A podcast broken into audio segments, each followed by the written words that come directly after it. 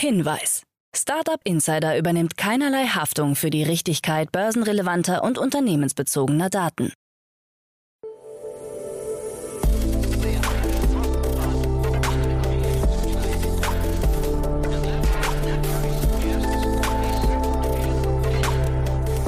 Startup Insider Daily. Morgen Update. Einen wunderschönen guten Morgen und ganz herzlich willkommen zu der Morgenausgabe von Startup Insider Daily. Heute ist Dienstag, der 14. Juni. Mein Name ist Eva Güte und ich moderiere die heutigen Ausgaben für euch. Und jetzt gibt es als erstes einmal die Tagesthemen für euch im Überblick. Google muss 118 Millionen Dollar zahlen. Tink eröffnet Pop-up-Ladenlokal. Absatz und Umsatz von Smartphones gestiegen. Und ein Drittel der Homeoffice-Mitarbeiter muss zurück ins Büro. Tagesprogramm. Wie immer haben wir drei weitere Ausgaben für euch geplant, aber wir haben im Programm ein paar Ausnahmen aufgrund einer besonderen Ankündigung. Anstelle von unserer Vormittagsausgabe mit Investments und Exits um 10 Uhr senden wir um 9 Uhr eine Sonderausgabe, wo wir Matti Niebelschütz, Co-Founder und Managing Director vom Unternehmen Coach Hub bei uns zu Gast haben.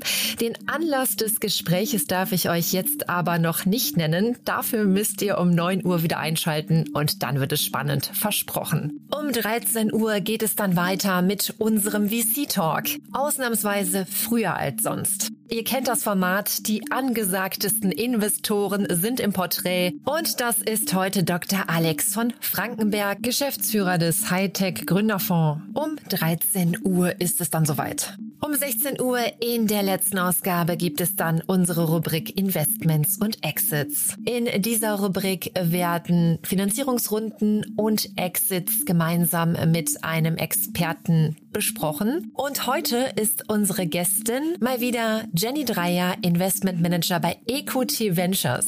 Da werden zwei interessante Themen beleuchtet. Boom erwirbt Lemon One und Spotify erwirbt Sonantic. Mehr dazu dann heute um 16 Uhr. Ja, das wäre unser Tagesprogramm, unser Fahrplan für heute für Startup Insider Daily am Dienstag, den 14. Juni. Und jetzt übergebe ich zu den Nachrichten an Anna Dressel gleich nach den Verbraucherhinweisen.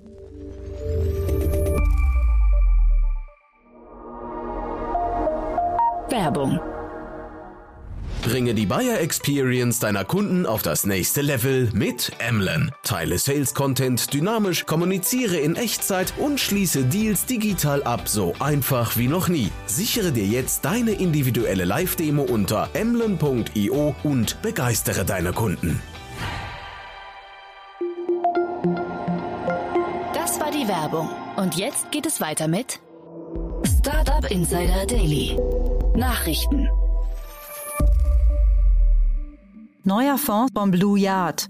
Blue Yard hat einen dritten Fonds mit 185 Millionen Dollar, umgerechnet 177,4 Millionen Euro aufgelegt.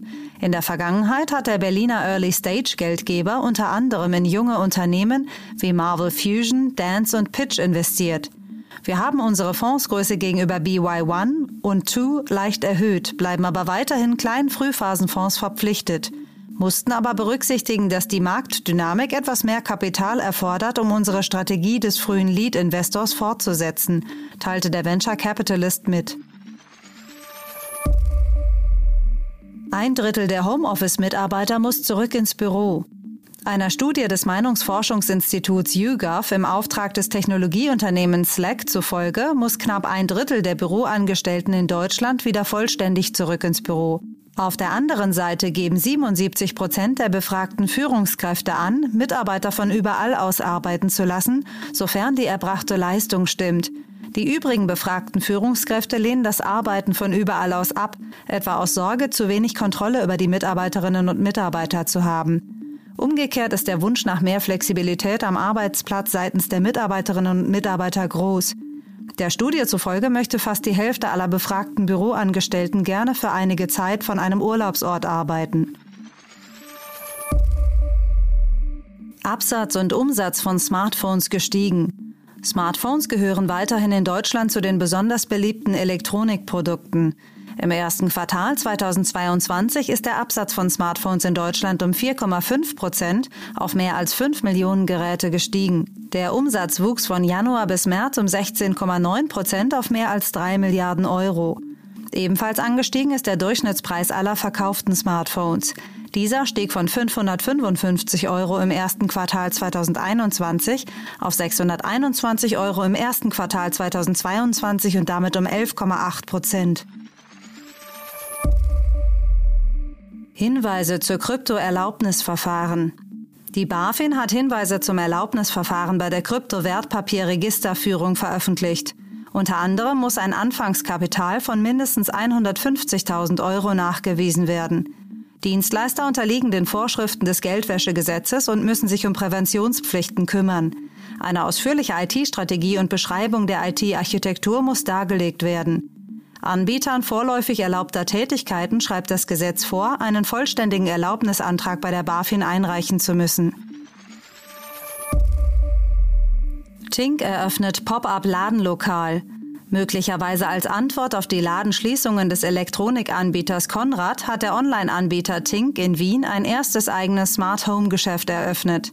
Angeboten werden Artikel aus den Bereichen Entertainment, Garten, Sicherheit, Heizung, Licht und E-Mobility von unter anderem Google, Nuki, Sonos, Tado und Netatmo sowie zahlreichen weiteren Marken des Tink-Produktportfolios. Bis Ende Juni 2022 hat man jetzt die Gelegenheit, Tink nicht nur online, sondern hautnah in Wien zu erleben. Google muss 118 Millionen Dollar zahlen. Google soll Mitarbeiterinnen signifikant weniger bezahlt haben als männlichen Kollegen. Auch soll Google, so der Vorwurf, allgemein dafür sorgen, dass es für Frauen schwieriger sei, Karriere zu machen, was sich ebenfalls auf Gehalt und Bonuszahlungen auswirke. Nach fünf Jahren Rechtsstreit ist jetzt ein Vergleich über 118 Millionen Dollar geschlossen worden. Die Vorwürfe wurden im Namen von 15.000 Frauen als Sammelklage eingereicht. Noch ist der Vergleich allerdings nicht rechtskräftig. Für Google handelt es sich dabei auch nicht um den ersten derartigen Fall. Bereits im letzten Jahr zahlte der Konzern bei einem Vergleich 2,5 Millionen Dollar, um eine Diskriminierungsklage abzuwenden. BYD mit einer Billion Yuan bewertet. Der chinesische Technologiekonzern Build Your Dreams, BYD, hat an der Börse in Shenzhen zwischenzeitlich eine Marktkapitalisierung von einer Billion Yuan überschritten, was 142 Millionen Euro entspricht. Seit dem 10. Mai ist der Aktienkurs um rund 50 Prozent gestiegen. US-Investor Warren Buffett unterstützt BYD seit 2008. Produziert werden unter anderem NEV-Fahrzeuge und Mobilfunkkomponenten. In den letzten drei Monaten konnten im Kerngeschäft Automobile erstmalig jeweils mehr als 100.000 Fahrzeuge ausgeliefert werden. Kryptowährungen im freien Fall. Bitcoin, Ethereum und andere Kryptowährungen erleiden derzeit hohe Verluste, die sich im Tagesvergleich mit einem Minus von teils mehr als 10 Prozent bemerkbar machen. Jetzt ist die Gesamtmarktkapitalisierung seit langem mal wieder unter eine Billion Dollar gefallen, was zuletzt im Januar 2021 der Fall war. Bei Redaktionsschluss lag die Kryptomarktkapitalisierung bei insgesamt 979 Milliarden Dollar. Bitcoin war zuletzt im Dezember 2020 günstiger zu haben als heute. Ethereum liegt auf dem niedrigsten Stand seit Anfang 2021. Als Grund für die Kursstürze werden die weltweit steigenden Kapitalmarktzinsen angeführt.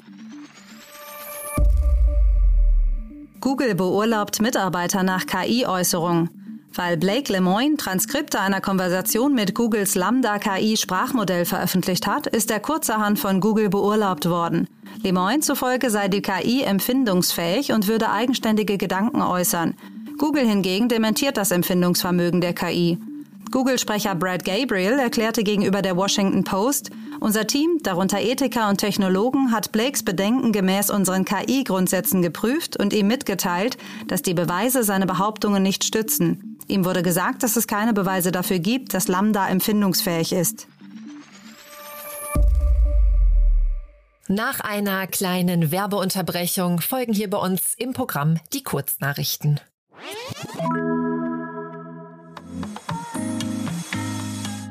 Ein kurzer Hinweis in eigener Sache. Ihr möchtet uns interessante Themen oder Gäste für unseren Podcast vorschlagen? Das geht ganz einfach. Auf unserer Website www.startupinsider.de findet ihr dazu ein spezielles Formular, wo ihr eure Vorschläge gerne eintragen könnt. Startup Insider Daily. Kurznachrichten. Sechs von zehn befragten Personen in Deutschland würden wichtige persönliche Dokumente wie Ausweise lieber als Digital Identity Wallet auf dem Smartphone dabei haben. Das hat eine Umfrage des Digitalverbands Bitkom ergeben. Bedenken wegen Sicherheit und Datenschutz bestehen allerdings weiterhin. Einer Aussage von Grünen-Politiker Matthias Gastel, Mitglied im Verkehrsausschuss des Bundestages, zufolge plant die Ampelregierung eine einheitliche Mobilitäts-App für ganz Deutschland. Michael Theurer von der FDP ergänzte, dass das Verkehrsministerium die App nicht selbst entwickeln lassen wolle, sondern eher die Rahmenbedingungen für Softwareunternehmen schaffen wolle, um Zitat eine anbieterübergreifende digitale Buchung und Bezahlung voranzutreiben. Die Hacker, die rund 20 Millionen gestohlenen Optimism-Token im damaligen Gegenwert von rund 35 Millionen US-Dollar erbeutet hatten, haben einen Großteil an die Optimism Foundation zurückgezahlt. Das gab das Optimism-Team via Twitter bekannt. Demnach hat der Angreifer 17 Millionen OP-Token in insgesamt 17 Überweisungen überwiesen. Mit einer neuen Google-App kann man ab sofort den Wandel der Erdoberfläche in Echtzeit anschauen, also unter anderem Überflutungen, Abholzungen der Wälder, menschengemachte Zerstörung, Schneefall und bebaute Flächen. Das Projekt ist eine Kooperation zwischen Google und dem World Resources Institute und greift auf die Google Earth Engine sowie Daten des ESA-Satelliten Sentinel-2 zurück. Die Missbrauchsbeauftragte der Bundesregierung Kerstin Klaus hat sich in die Diskussion zur Überwachung von Kinder- und Jugendchats eingeschaltet. In einem Interview mit der Funke Mediengruppe unterstrich sie ihre Auffassung, der zufolge Betreiber solcher Chats in der Verantwortung stehen, das Alter ihrer Nutzerinnen und Nutzer richtig zu prüfen. Bei der Überwachung von privaten Nachrichten aller Nutzer sprach sie sich für ein gestuftes Verfahren bei der Chatkontrolle aus. Und das waren die Startup Insider Daily News von Dienstag, dem 14. Juni 2022. Startup Insider Daily Nachrichten. Die tägliche Auswahl an Neuigkeiten aus der Technologie- und Startup-Szene. Und das waren die Nachrichten mit Anna Dressel heute. Vielen herzlichen Dank. Und nicht vergessen, um 9 Uhr gibt es unsere Sonderausgabe, wo wir Martin Niebelschütz, Co-Founder und Managing Director vom Unternehmen CoachUp bei uns zu Gast haben. Und das war's jetzt erstmal mit der Morgenausgabe von Startup Insider Daily. Ich wünsche euch einen großartigen Tag und sage bis später, wenn ihr mögt. Macht's gut. Tschüss.